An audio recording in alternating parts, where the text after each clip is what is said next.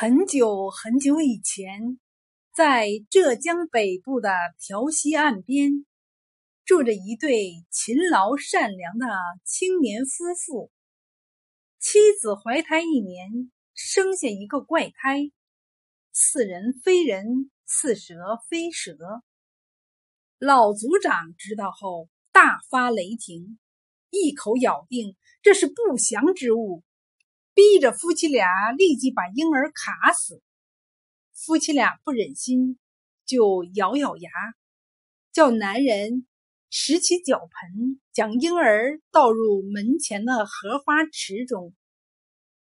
几天后，妻子下床到荷花池中淘米，猛然看见他那儿子从荷花丛中游到石布上，向娘讨奶吃。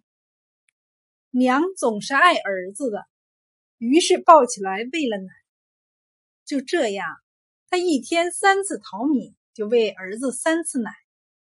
一天、两天，一直过了三百六十天，儿子渐渐长大，却现出龙的样子来。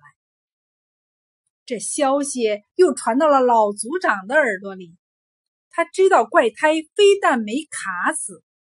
反而长大了，大为恼怒，于是想出一条毒计，要宰掉他。一天中午，这个老头身边藏把砍柴刀，偷偷躲在池边树丛里，等着那个女人淘米时，果然看见有条小龙游上岸来向他讨奶吃。老头见状，举刀就砍。小龙连忙跃入荷花池中，可是迟了。这一刀把小龙的尾巴砍了下来，霎时间鲜血淋漓。刚好池中停着一只美丽的大蝴蝶，那蝴蝶见小龙无故受害，没了尾巴，心里十分同情，就立即飞过去。用自己的身子接在它的尾巴上，于是变成了一条美丽的龙尾巴。就在这时候，狂风大作，乌云翻滚，满池荷花的花瓣纷纷扬扬飞旋起来。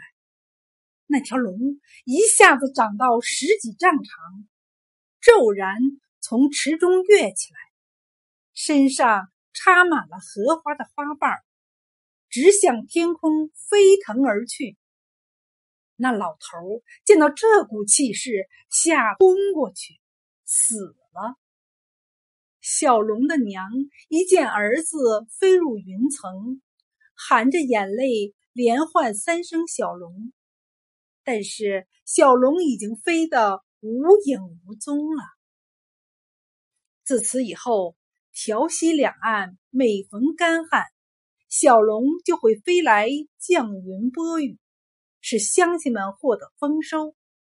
长兴一带老百姓为了感谢他，就用彩布做荷花瓣龙鳞和蝴蝶龙尾，制成长兴著名的百叶龙。每年春节，人们都要舞龙。用来纪念和庆贺。